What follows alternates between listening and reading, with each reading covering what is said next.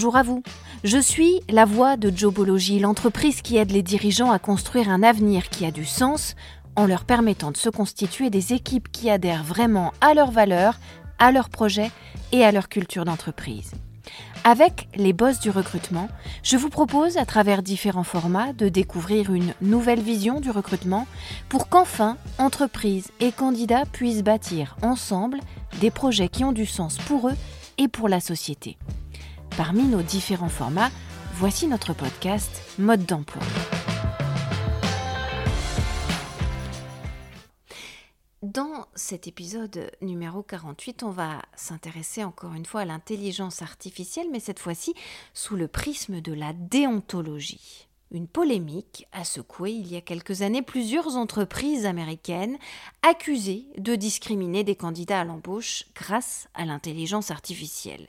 De fait, vous ne devez donc pas occulter une réalité essentielle, c'est que tout merveilleux, tout prometteur qu'il soit, ces outils posent des questions de déontologie et d'éthique aux recruteurs et aux responsables des ressources humaines que vous êtes. Des questions de plus en plus importantes alors que ces outils se développent aujourd'hui avec une nouvelle ampleur en France, on l'a vu dans tous les derniers épisodes des Bosses de l'emploi, et en particulier dans des secteurs en tension comme les transports, la distribution ou les nouvelles énergies. Il ne faut donc jamais oublier ce que signifie le H de RH, car il n'est pas anodin d'utiliser les technologies numériques dans le cadre d'un exercice typiquement humain. Surtout quand certains recruteurs américains, on le voit, n'hésitent pas à aller jusqu'au décryptage des expressions du visage, de la tonalité de la voix ou le champ sémantique d'un candidat pour l'accepter ou le recaler. Comment dès lors, quand on pratique l'intelligence artificielle dans le cadre des ressources humaines, rester dans le cadre de la loi et au-delà dans le respect des différences pour ne pas tomber dans des processus clairement discriminants et punis par la loi? Dans quelle mesure ces outils de systématisation n'empêchent-ils pas de traiter chaque recrutement comme un cas particulier et donc ne poussent-ils pas les RH et les recruteurs à standardiser leurs embauches. Comment pouvez-vous continuer à exercer vos compétences de RH et de recruteur quand vous êtes à ce point assisté par le technologique? Comment pouvez-vous rester vigilant sur les méthodes, continuer à prendre en compte les qualités de chaque individu dans son unicité? Ne pas vous arrêter à l'analyse de la machine pour garder une capacité de jugement propre au-delà des mots employé par exemple par la personne d'en face au-delà de sa gestuelle ou de son langage corporel. Surtout dans une situation de stress qui peut inhiber certains, désinhiber d'autres et ne reflète finalement jamais exactement la vraie nature de l'humain qui postule. Les dangers sont réels, d'autant que du côté des candidats aussi, ces nouvelles pratiques poussent à l'uniformisation.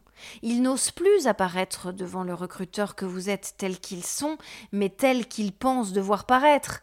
C'est évidemment un réflexe qui anime chaque postulant depuis que les entretiens d'embauche existent, mais on en arrive à des situations caricaturales effrayante, où par exemple les facs et les grandes écoles programment désormais des cours d'attitude aux élèves dans la perspective d'entretien d'embauche avec une intelligence artificielle. Voici donc nos secrets pour utiliser à votre profit et du mieux possible l'intelligence artificielle tout en restant dans une éthique et une déontologie irréprochable. Notre secret numéro un, ne pas oublier que l'usage de l'intelligence artificielle dans les ressources humaines a mille avantages et ne doit pas être écarté des pratiques. C'est bien de vouloir prévenir, de vouloir guérir, mais il ne faut pas se priver d'outils merveilleux. Vous allez, grâce à l'intelligence artificielle, je pense l'avoir largement expliqué ici, pouvoir gagner clairement en efficacité avec de vrais gains de temps et une sorte de nouvelle productivité de votre secteur des ressources humaines. Et ça, ça va éviter aussi bien aux recruteurs qu'aux candidats de perdre leur temps et de bercer de faux espoirs. Certains recruteurs argumentent même que ces logiciels permettent, plutôt que de discriminer les candidats, de donner au contraire à tous la même chance, sachant que la disposition, bonne ou mauvaise d'un recruteur à l'égard d'un candidat, est toujours subjective et qu'elle peut dépendre d'une dispute ou d'une réconciliation conjugale, de la circulation du matin sur la route, de ses prédispositions à travailler avec tel ou tel profil, que sais-je encore, de sa préférence pour les hommes, pour les femmes, etc. Ce que je veux vous dire, c'est que vous ne devez pas avoir peur de l'intelligence artificielle, vous ne devez surtout pas vous en priver, vous devez juste apprendre à l'apprivoiser, à poser des garde-fous et à les respecter. Notre secret numéro 2, il nous est donné par l'Observatoire sur les impacts sociétaux de l'intelligence artificielle et du numérique. Et ce secret, c'est donc d'user de l'intelligence artificielle de façon bien gérée, avec toutes les barrières éthiques nécessaires pour transformer les métiers des ressources humaines, non pas en leur enlevant leur dimension philanthropique, mais au contraire en la renforçant. Selon le Lab 50, expert de l'intelligence artificielle dans le monde professionnel, on appelle ça l'empowerment, c'est-à-dire littéralement le pouvoir renforcé. C'est ce que prône par exemple Luc Julia, ce Français qui a inventé Siri. Pour lui, l'intelligence artificielle doit être au service de l'homme et de l'humain, jamais l'inverse. C'est l'intelligence augmentée plutôt qu'artificielle finalement. C'est-à-dire qu'on va continuer à travailler à partir de fondamentaux humains, mais on va renforcer l'efficacité et la rationalité. On va rendre en quelque sorte le recruteur plus autonome, tout comme le recruter d'ailleurs, dans les tâches humaines. Et c'est une vision complètement différente de celle qui accuse par exemple l'IA de vouloir prendre la place des hommes et de déshumaniser les relations au travail. C'est une vision qui prône l'IA comme assistant des tâches fonctionnelles, justement pour laisser plus de temps et d'énergie aux ressources humaines de se consacrer à l'humain. Notre secret numéro 3, c'est de renforcer la place stratégique des ressources humaines au sein de votre entreprise grâce à l'intelligence artificielle en utilisant les logiciels et les algorithmes, par exemple, pour vous débarrasser des tâches dites aliénantes, l'administratif, les plannings, le traitement des données, les fonctions prédictives et répétitives, etc., de telle sorte que vous aurez une meilleure valeur ajoutée pour les tâches purement managériales et humaines qui seront les vôtres, des tâches à fort coefficient empathique et relationnel automatiser certains process, digitaliser des données et les trier par exemple, va permettre aux recruteurs et aux RRH de se concentrer sur tout ce qu'un robot ne pourra jamais mieux faire qu'un homme. La formation des collaborateurs, les entretiens de recrutement, les entretiens de carrière, les feedbacks sur les missions, le coaching, la gestion des situations de stress ou de tension sociale, comme les cas de harcèlement, les litiges, les conflits. Et à ce titre, l'intelligence artificielle transforme et approfondit la vocation des personnels des ressources humaines à se consacrer justement aux ressources humaines en robotisant, en numérisant, en digitalisant ce qui peut l'être et en consacrant plus et mieux à l'humain en tant que tel dans la sphère professionnelle. Notre secret numéro 4, c'est de créer vos propres outils en interne. À l'aide de l'intelligence artificielle, la création et l'analyse des données fournies par les salariés permettent aussi de plus en plus aux responsables des ressources humaines et aux recruteurs que vous êtes de mettre en place des applis internes aux sociétés. Avec par exemple des systèmes de notification qui vont créer un lien beaucoup plus direct et beaucoup plus rapide, donc efficace, entre une personne en souffrance au travail par exemple, ou confrontée à une problématique qu'elle ne parvient pas à résoudre seule, et ses collègues ou sa hiérarchie. Dans ce cas précis, L'intelligence artificielle permet de mettre tout de suite en relation la personne en difficulté et la personne la mieux à même de résoudre son problème par ses compétences ou par sa position dans l'entreprise, mais aussi par son empathie, par ses qualités humaines, et ce grâce à une analyse fine de la situation par l'intelligence artificielle. La globalité des datas produites par le salarié quand il entre en interaction avec tel ou tel support, votre appli, votre interface, votre intranet par exemple, vont être triés et analysés par l'intelligence artificielle. Et elles pourront ainsi être communiquées une fois synthétisées au N plus 1 ou au N plus 2 du salarié concerné et ainsi le mettre au courant au moment adéquat des situations vécues par son personnel, ce qui permet d'éviter démotivation, conflits, turnover, abus, risques psychosociaux, etc. Il fut une époque où Emmanuel Macron, lors de son premier quinquennat, avait d'ailleurs insisté sur le fait que l'intelligence artificielle devait servir un projet dans les conditions définies par ceux qui l'avaient programmé et sur la base des données qui lui avaient été fournies. C'est particulièrement valable, on le reconnaîtra, pour les ressources humaines. Notre secret numéro 5, c'est d'imaginer l'évolution des fonctions RH en harmonie avec les nouvelles possibilités offertes par l'intelligence artificielle. Comment? Eh bien tout simplement en restant dans la vraie vie. Avec des situations du quotidien transformées positivement grâce à ces applis ou à ces logiciels nouveaux que l'intelligence artificielle vous aura permis de mettre en place.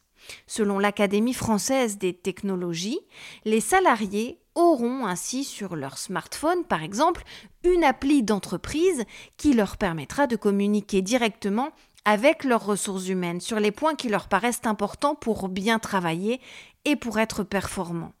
Ça peut être l'ambiance au bureau, ça peut être le débriefing d'une réunion, ça peut être des idées à soumettre sur tel ou tel projet, ça peut être une demande de formation professionnelle ou d'entretien avec la hiérarchie, ça peut être des points de satisfaction et de non-satisfaction sur les conditions de travail, la rémunération, l'interaction collective ou encore l'intérêt euh, de certaines missions, et ainsi de suite. En face, vous, recruteurs et RH, vous pourrez envoyer à vos salariés des réponses, des dates ou des demandes de rendez-vous, des suggestions de formation, des propositions de stage ou de cours personnalisés sur tel ou tel sujet ou encore des propositions d'activités anti-stress au sein de l'entreprise, etc. Notre secret numéro 6, c'est de réserver l'intelligence artificielle à certaines étapes du recrutement ou de la formation dans l'entreprise, mais pas toutes. Pour les recrutements notamment, L'intelligence artificielle ne doit pas intervenir dans le processus final d'embauche, mais quand vous avez 1000 candidats pour un seul poste, elle va vous permettre d'effectuer en début de processus une présélection intelligente grâce aux algorithmes qui vont analyser si tel ou tel candidat a eu raison de postuler ou s'il s'est manifestement trompé d'endroit puisque rien dans son profil ou ses antécédents ne lui permet d'être légitime sur cette candidature ni ne correspond à vos besoins ou à vos attentes. L'intelligence artificielle peut vous permettre, à vous recruteurs et responsables des ressources humaines, d'améliorer l'efficacité des process d'embauche débutants, afin de mieux vous concentrer sur la phase finale avec des candidats qui seront tous légitimes et donc un choix compliqué à faire où là, l'humain et seulement l'humain sera privilégié.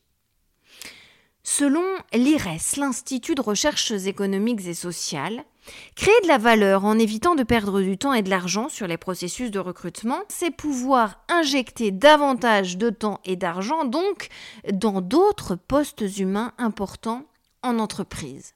Réduire un processus de recrutement de 6 semaines à 6 jours, par exemple, c'est gagner du temps et c'est gagner de l'argent pour un résultat tout aussi efficace, voire plus efficace, puisque vous, RH et recruteurs, vous n'aurez vu que les candidats qui vous intéressent vraiment.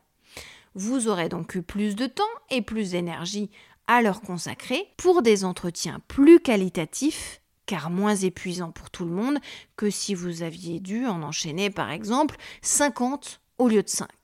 En ce sens-là, l'intelligence artificielle peut accroître les performances des fonctions RH sans leur enlever leur substantifique moelle qu'est l'humain, mais au contraire, en permettant de la renforcer. C'est d'ailleurs pour ça que de plus en plus de recruteurs passent par des plateformes Internet dédiées à l'emploi comme Jobology, parce que le premier travail de sélection se fait ainsi tout seul grâce à l'analyse des datas et qu'on ne leur soumet au final que des candidatures percutantes. Notre secret numéro 7, c'est de favoriser la confiance dans l'intelligence artificielle et les initiatives de recherche et développement en la matière. Dans un document publié l'année dernière, la Commission européenne a déclaré vouloir soutenir l'excellence en matière d'intelligence artificielle comme soutien majeur au plan de relance de l'Union à ce moment-là en sortie de crise. Une technologie essentielle et même vitale, dit l'Europe, au regard des leçons de la crise sanitaire, mais aussi une technologie qui requiert une réglementation plus poussée qu'aujourd'hui pour bien cadrer son utilisation, en particulier dans le monde du travail et des relations interprofessionnelles. Si je vous dis tout ça, c'est finalement parce que il faut que vous réussissiez à donner confiance dans l'intelligence artificielle au sein de votre entreprise, auprès de vos collaborateurs, entre les hiérarchies, dans les équipes, mais aussi avec vos clients, avec vos prestataires, avec vos actionnaires, avec vos fournisseurs et vos autres partenaires du quotidien. Vous devez leur faire comprendre à tous que l'intelligence artificielle est devenue une pierre angulaire de l'ère post-Covid, en particulier dans ce qui concerne le recrutement, la montée en compétences, la formation des collaborateurs. Les dernières enquêtes sur le sujet montrent donc, et fort heureusement d'ailleurs, que la société civile a évolué au même rythme que ce constat-là pendant la crise sanitaire. La prise de conscience est bien là. Au niveau des citoyens, chacun d'entre eux étant aussi un consommateur, un travailleur et potentiellement un recruteur ou un candidat. Ce qui vous permet donc d'avancer des chiffres clés pour asseoir cette mise en confiance dans vos équipes et dans votre entreprise. Aujourd'hui, ainsi, plus de 7 arrivants sur le marché en sortie d'études, plus de 7 candidats donc pensent que le développement de l'intelligence artificielle dans les processus de recrutement est positif. Et autant ont confiance dans les outils de l'intelligence artificielle pour favoriser d'une manière ou d'une autre leur démarche de candidature, puis leur intégration dans l'entreprise et leur relation de travail avec leurs collègues ou leurs managers. Ces digital natives, comme on les appelle, pensent aussi que l'intelligence artificielle est en train de révolutionner favorablement le monde du travail. Et ça, c'est bon pour vous de le savoir. Ils ne sont pas les seuls par ailleurs. Une très large majorité de Français, plus de 74% des personnes interrogées, ne souhaitent pas revenir au travail en présentiel à 100% par exemple, ni retrouver le même rythme professionnel qu'avant la pandémie de Covid. Plus d'un Français sur cinq, 22%, souhaitent aujourd'hui même rester à temps complet en télétravail. Un mode de fonctionnement nouveau, hybride, et pourtant déjà entré dans les mœurs finalement, malgré ces quelques mois, finalement ces quelques dizaines de mois, à peine trois ans, même pas, d'expérimentation forcée partout sur le territoire.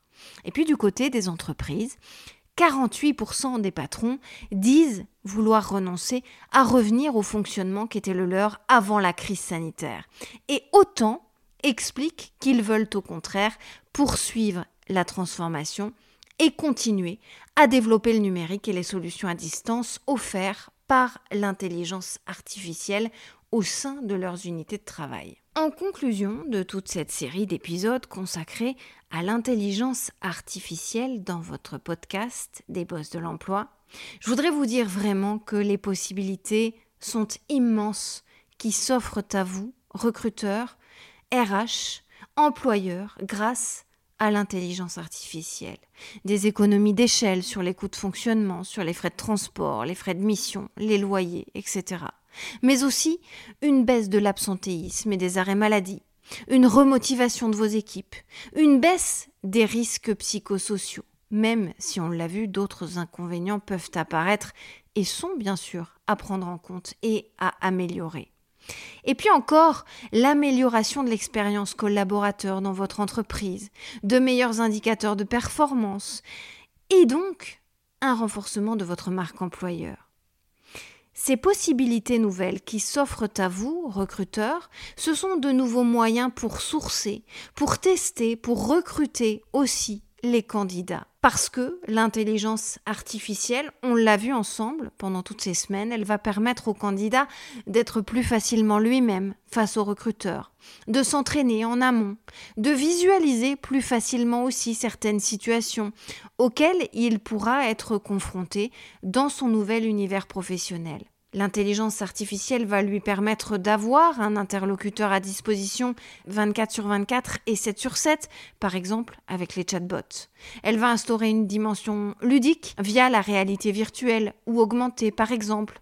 Elle va améliorer l'équité de traitement des candidatures, elle va abolir les discriminations liées par exemple au déplacement à effectuer, le train, l'avion, l'hôtel, pour se présenter à un entretien d'embauche ou à un test in situ. Enfin, l'intelligence artificielle vous offre la possibilité d'un rayonnement puissant de votre marque employeur, en favorisant une image de modernité, de souplesse, de facilité d'adaptation, d'universalité et d'ouverture à tous, partout et tout le temps, qui vont en faire un atout très fort pour attirer les meilleurs talents et débusquer les candidats passifs. À une condition quand même, tout ça, vous prémunir de toute dérive en adoptant, on vient de le voir dans cet épisode, sans délai, une éthique, une charte et des règles auxquelles vous ne dérogerez jamais ni personne dans votre entreprise. Car maintenir l'humain, donc